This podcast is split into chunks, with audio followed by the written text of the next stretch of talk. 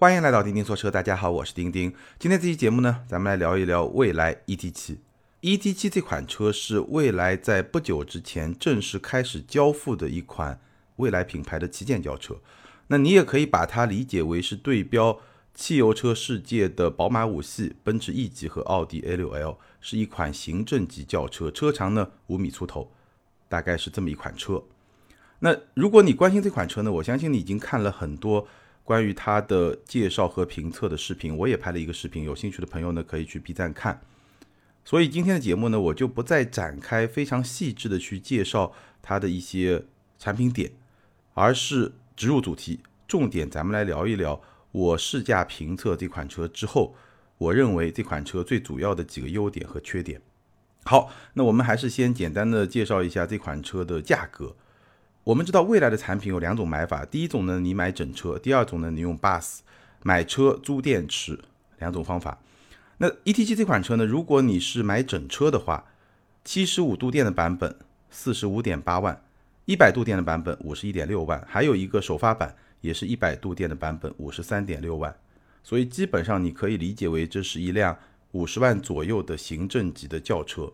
那如果是用 bus 方案，七十五度电的版本是车价减七万块钱，就是四十五万八减七万块钱，也就是三十八万八。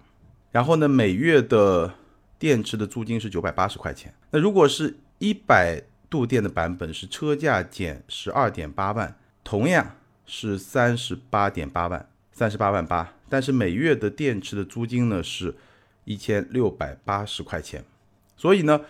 如果你用八次方案，这辆车它的裸车价不到四十万，但是呢，根据你选择的电池组的电量的不同，你需要去支付每月的租金，大概是这么一个情况。所以基本上从消费者的角度来看呢，你可以把这辆车的整车理解为是五十万左右的车。那如果说你选择租电池来用的话呢，基本上就不到四十万。这是两个你需要明确的价格的概念。那这个细分市场呢，应该说还是一个暂时不太拥挤的细分市场。现在这个细分市场呢，有 ET7，有智己的 L7，还有刚刚发布的奔驰的 EQE，基本上是在这么一个细分市场，五十万左右，五米左右的车身，行政级的轿车。Model S 的车身尺寸呢，其实也是在这个车身尺寸。只不过呢，那辆车它定位会更高，它的定位、它的定价基本上都是去对标奔驰 S 级那个级别的车型，定位成一个 D 级车，那也不是 ET7 的直接的竞争对手。所以这个细分市场呢，应该说目前为止还并不是特别的拥挤。好，那接下来呢，我们来聊一聊 ET7 这款车它最主要的几个优点和缺点。第一个优点就是这款车它的续航的表现。这个确实非常出乎我的意料之外啊！因为在未来的以往的产品，从 ES 八到 ES 六到 EC 六，续航的表现都是比较糟糕的。我曾经在冬天去实测未来的续航的表现，相比标准续航，基本上也就是打个对折吧，或者百分之五十稍微多一点点。这是一个比较糟糕的表现，在同级或者说在比较一线的电动车里面是比较差的。但是这款 ET7 它的续航的表现，它的能耗、它的电耗进步非常非常非常大。我给大家几个参照标准吧，或者说参照的车型吧。我曾经测过比亚迪汉 EV 超长续航版，那个车的百公里的电耗是十七千瓦时，也就是一百公里十七度电。那辆车的性能是百公里加速七点九秒。我曾经测过极氪零零一超长续航单电机无翼版。那款车的性能是百公里六点九秒，百公里的电耗是二十二千瓦时，也就是二十二度电。蔚来 ET7 一百度电首发版，它的电耗是百公里二十点五千瓦时，而它的性能是百公里三点八秒。也就是说，这款车它的电耗介于我刚刚提到的单电机版的汉 EV 和单电机版的极氪零零一之间，而它的性能。显然比那两个单电机版的车型是要高很多的，因为它相当于是一个双电机的，你可以说是性能版吧。因为这个车三点八秒确实是很快很快的一辆车，而它的电耗二十点五度电，所以非常出色的表现。考虑到这辆车的车身和车重都会比比亚迪汉 EV 更重，所以它是二十点五，比亚迪汉 EV 单电机版是十七。其实这两款车的电耗水平差不多，毕竟它性能明显要更好，而且车身要更大更重。而相比极氪零零一，这个优势是非常明显的。那相比自己呢？我们曾经测过蔚来 ES 六五百十公里性能版那款车，百公里电耗二十七千瓦时，二十七到二十点五，进步非常的大，百分之二十几的进步。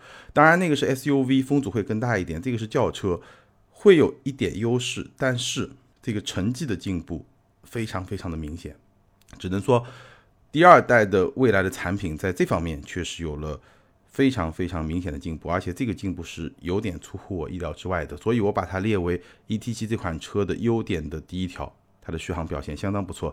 那基本上如果百公里的电耗在二十点五千瓦时左右，而且我的这个测试啊还是比较常规的驾驶方式，绝对不是那种佛系的驾驶方式，想要把这个数字测好的那种驾驶方式。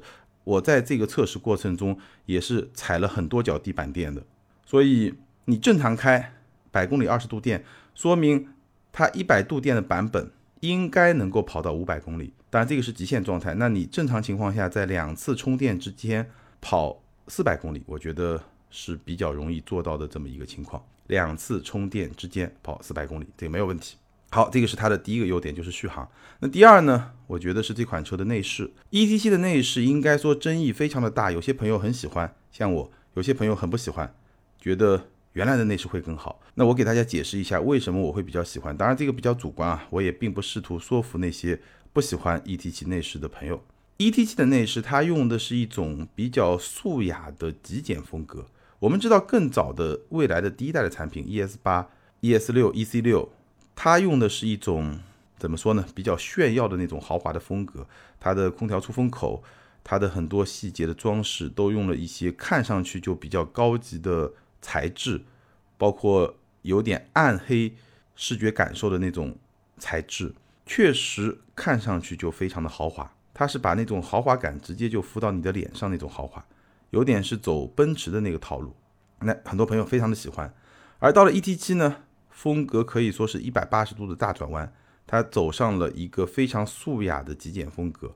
它现在的空调出风口是隐藏式的，有很多细节根本就消失了。因为从设计的角度就把它隐藏起来了，把它简化了，所以你根本就没有那么多的细节让你来展现你的这种豪华感，来展现你非常特别的材质，没有，都没了。这个极简风格，我甚至认为比沃尔沃还要更北欧，更极简。那它的材质是什么呢？中控台区域用的是合成皮和藤木，很自然的那种材料，车顶用的是翻毛皮，所以。E.T.7 车内的材质给你一种非常天然的触感，我会比较喜欢。色彩也不会非常的浓妆艳抹，不会非常的艳丽，而是那种比较温馨的家居的感觉，非常好。包括它的氛围灯，也不是像奔驰那样的夜店风，而是像高档设计酒店的那种比较素雅、比较温和的那种感觉。所以这套内饰，不管你喜欢还是不喜欢，我相信这个见仁见智，很主观。但是呢，它背后体现出来的设计思想是非常非常值得我们重视的。用一句话来形容，就是未来通过这款车的内饰表达了这么一种设计思想：他相信一辆智能汽车的车厢应该更像家，而不是驾驶机器。未来的智能汽车，因为它能够去实现自动驾驶，所以它和今天的汽车和过去的汽车不一样。它是能够实现自动驾驶的智能汽车，所以它的这个车厢不再需要是像那种特别激发驾驶欲望的驾驶机器，它的车厢应该更像一个家，一个移动的家，一个移动的像家一样的空间。这个是未来通过 ETC 的这套内饰表达出来的一种设计思想，而这种设计思想和特斯拉是符合的，或者说是。一脉相承也不能说吧，或者说两个品牌在这一点上是达成了一些默契。好，这个是在我眼中它的第二个优点。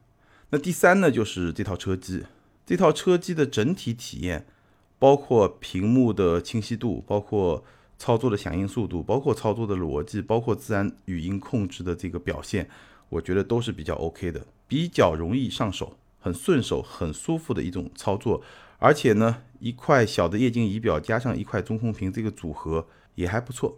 唯一有一个不太好的地方就是它是一个竖屏，所以如果你要在这个屏幕上看视频的话呢，体验不是很好，上下都会有黑边，而且下面是很宽的黑边，它的屏幕的利用率会比较低，这个是所有竖屏在看视频的时候都会遇到的一个问题。但是呢，在车里面看视频真的是一个刚需吗？这个问题其实是很值得去提出来问的，尤其是对于主驾来说，副驾后排你说看视频。可能还有一点需求，但是对于主驾来说，是不是一个需求呢？是不是一个刚需呢？这个大家可以好好的讨论一下。这个是关于车机整体的使用体验，我觉得是没有问题的，比较出色的。好，续航、内饰、车机，这个是 ET7 的三个最主要的优点。接下来说它的三个最主要的缺点。第一呢，就是这款车的后排座椅和头枕设计不合理，导致后排的乘坐感受不太好。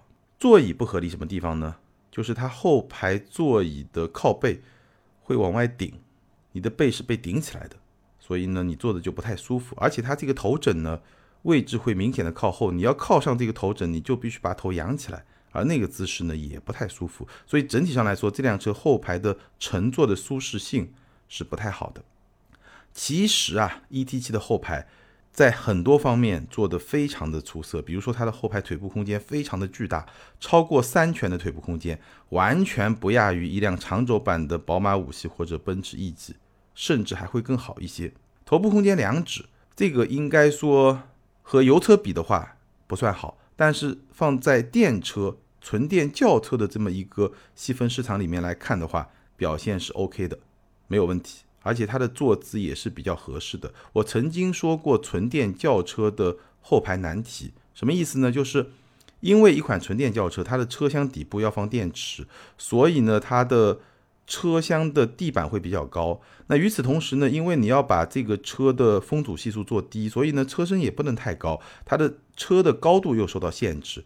上下夹击之下，后排你要做到一个非常舒适的坐姿。包括非常不错的头部空间是比较难的，你最后会陷入的一个两难，你要么头部空间非常的局促，要么你把后排的坐垫做的比较低的话，你就会有板凳感，就会有非常明显的板凳感，所以你很难两全，你的坐垫的高度很难设计的非常的合理，既要让你的坐姿很舒适，又要让你的头部空间很充裕，这个非常的难，那。E T 七其实这个问题解决的不错，它的坐垫的这个倾斜度刚刚好，所以基本上腿部支撑做的是比较到位的，没有明显的板凳感，坐姿还不错。与此同时呢，头部空间也有两指，这个表现放在纯电的轿车里面来说的话，我觉得也是说得过去的。所以这个后排难题其实 E T 七解的还不错，但是呢，后排靠背顶以及头枕靠后这两个。在我看来，并不难解决的问题，它就是没有解决，或者说它就是出现了问题。这样一来呢，整个后排的体验可以说从一个本来可以拿至少良好的成绩，现在变成了一个中等或者说合格这么一个成绩。所以这个是有点遗憾的。我不太能够理解未来为什么会把这么简单的一道题目做成这样难题后排。难题空间部分的难题解的还不错，但是座椅的乘坐的感受这道比较简单的题目反而做的不好。其实未来的 E C 六我曾经也批评过，它的后排的座椅就做的非常不好，比 E T 七还要不好。E T 七只是顶背，那个车还顶屁股、顶大腿，就是它的坐垫也是凸起来的，顶大腿。所以未来的座椅的工程师，这个真的需要好好的反省一下。如果你听到我们的节目，好好的反省一下。这是它的第一个缺点，第二个缺点呢，就是这款车它的大储物空间表现一般。什么是大储物空间呢？就是说它的后备箱的空间一般，它只有一格，而且不是很大的一格。然后呢，盖板下面是没有的，不像特斯拉那样还有没有，而且它也没有前备箱，所以这辆车就是一个比较正常的后备箱，没有更多的空间。这个在电车的阵营里面应该算表现不好，表现不是很好。那第三个缺点呢，就是这款车它在充电方面，我觉得有些过于激进了。它只支持直流充电，不支持今天市场上占据主流的交流慢充。所以你要么就自己家里面装一个充电桩，未来是提供直流充电桩的；要么你就去换电，或者你去公共充电桩用快充来充电。但是呢，如果你跟我一样，小区里面有公共的交流慢充，但是呢，车位还没有开始卖，所以你没有办法去装加充桩的话，那你的这个使用体验就非常的糟糕。我那个车开了几天就没有办法在家里充电，这个还是非常的不方便。这一点上呢，我觉得未来有点过于的激进和超前了。好，以上就是它的三个主要的缺点。那接下来呢，我们来聊聊这款车的动态表现。ET7 的动态表现，我整体的评价是中等表现，既不算优点，也不算缺点。动力方面呢，其实可以算是一个优点，因为。三点八秒确实是一个相当不错的性能表现，它用的是前永磁同步电机一百八十千瓦，加上后感应异步电机三百千瓦，总功率四百八十千瓦，百公里加速三秒八，这个性能表现是非常不错的，包括整个动力的输出也是非常的线性，非常的顺畅，这个电车很容易做到，没有问题。我稍微想要吐槽一下的呢，是这辆车的动能回收的力度比较小。哪怕你选择动能回收力度最大的那一档，它的回收力度也是比较小的。而且呢，它没有设置单踏板模式，所以基本上这个动能回收是不太好用。那我不知道到了二零二二年的今天，咱们的听友对单踏板模式是一个什么样的态度？我个人用了一年多之后，可以说非常的喜欢。我现在日常开车，可能每天都踩不到十脚刹车，总共加起来一天。加起来踩不到十脚刹车，单踏板模式很好用，而且一个脚开车真的，一方面很轻松，另一方面呢，如果你用一种比较激烈的驾驶方式，一脚油门一脚刹车，油车就是一脚油门一脚刹车，那油车你要那么开，你会很有罪恶感，你觉得你浪费了大量的能量，你消耗了大量的汽油，而这个油价呢又每天都在创新高，你会很有罪恶感。但是呢，你用这个有单踏板模式，或者说有强动能回收的电车。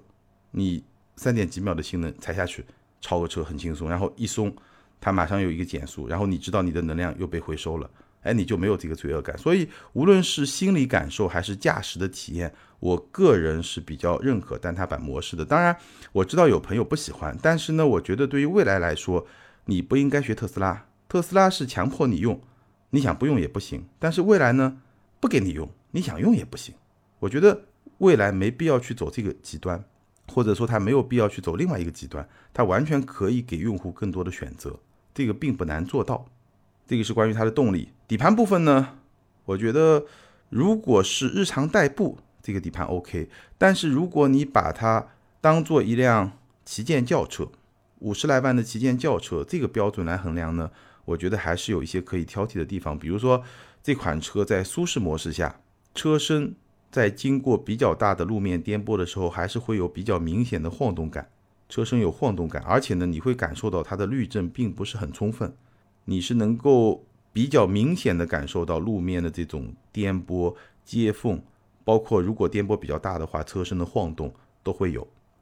那么如果是在运动加模式下，也就是最运动的那种模式下，车身的这种稳定性是会更好的，没有那么明显的晃动，但是呢。你会感受到这个底盘的整体感，它的紧致感是会差一点的，感觉底盘不是很紧，不是运动加模式应该给你的那种运动加的感觉，会差一点。所以从这两方面来说的话，我觉得它的这个底盘表现只能说是中等水平。你考虑到它用了空气悬架，那我觉得不算好，肯定不算是特别高级、特别出色的底盘。只能算是一个中等水平。还有一点呢，就是这辆车啊，它没有用后轮转向，而且它的前轮的转向角度也不是很大。结果是什么呢？结果就是这辆车的掉头半径是比较大的。如果你在狭窄的城市道路上驾驶的话，你会觉得这辆车不是特别的灵活。而同级别的、同等尺寸的车，现在毕竟已经有很多是配了后轮转向。所以我最近一直在思考一个问题啊，对于像蔚来 ET7 这个级别的车，这个尺寸的车超过五米，车长、车宽两米左右，这样的车你是更需要配一个空气悬架呢，还是更需要配一个后轮转向？这两个功能哪个更加的实用？我个人会更喜欢后轮转向，因为空气悬架从我自己的驾驶体验来说，空气悬架对底盘质感的提升其实并没有特别的明显。空气悬架最核心的、最直接的功用是改变车身的高度，从而让这辆车在不同的地形下有不同的适应性，它的适应性会更高。这个是显而易见的。但是你说空气悬架真的能够去提升这辆车的底盘的质感？做的好的空气悬架是可以的，但是很多很多我体验过的空气悬架，其实在这方面的价值非常的有限，甚至无法感知，我可能感知不到。那有一些很高级的车，百万级别的车，确实它的空气悬架是能够有进一步提升底盘质感的功效的，但是很多车的空气悬架是做不到这一点的，而改变。底盘的高度，这个是所有空气悬架都能做到的。所以，对于这个价位、这个车身尺寸的车来说呢，如果一定要我选空气悬架或者后轮转向，我会选后轮转向。那你有什么样的想法呢？你可以在评论区跟大家来交流。好，那以上呢就是关于蔚来 ET7 这款车它最主要的几个优点、最主要的几个缺点以及它的动态表现。最后呢，我的结论，现在我的结论呢只有一半，为什么呢？因为我这次的这辆试驾车啊，它并没有开放辅助驾驶的权限，所以我并没有体验到这款搭载了激光雷达和超强算力的 ET7 它的辅助驾驶的表现。激光雷达大家都看到了，就在它的车顶中间那个地方，然后两边还有两个摄像头，所以它车顶是长了三个角，这个看上去确实有点奇怪。但是呢，把激光雷达布置在这个位置是有它的好处的。首先，它比布置在车头的位置比较低的那种激光雷达，它的视线会更好。而且呢，如果你发生追尾事故的时候呢，你布置在车头，你可能维修成本很高；你布置在车顶这个地方，基本上很难被撞到，对吧？所以，布置在车顶的激光雷达是有它的好处的。那 ET7 呢，在辅助驾驶的硬件方面有一颗激光雷达，而且它的算力达到了一千零十六 TOPS。什么概念？特斯拉的 FSD 是一百四十四 TOPS，它几乎是高了一个数量级，所以它有激光雷达，有非常强的算力。理论上来说，它的辅助驾驶的能力，至少是这个潜能会比较高。但是很遗憾，我没有体验到。所以关于这款车，我的结论暂时只有一半。那这一半的结论是什么呢？我认为 ET7 是今天市场上竞争力最强的一辆未来，但是。它也未必适合所有人。首先，ET7 相比第一代的未来产品，产品力的提升非常非常非常的明显，很多短板补上了，有些长板更长了。不过呢，就像我在节目里面提到的，它还是会有自己的一些弱点，有些弱点还挺明显的，挺影响使用体验的。所以我认为这款车也未必适合所有人，它也并不适合所有人。那是不是适合你呢？你自己根据我刚才聊的它的一些优点，尤其是缺点，你可以来评估一下。好，以上就是今天节目的全部内容。关于未来 ET7，你有什么样的看法、观点？欢迎在评论区留言，和更多的听友和钉钉来进行交流和互动。也欢迎大家关注我们的视频节目，可以在 B 站关注钉钉说车。感谢大家的支持，咱们今天就聊到这儿，下周接着聊，拜拜。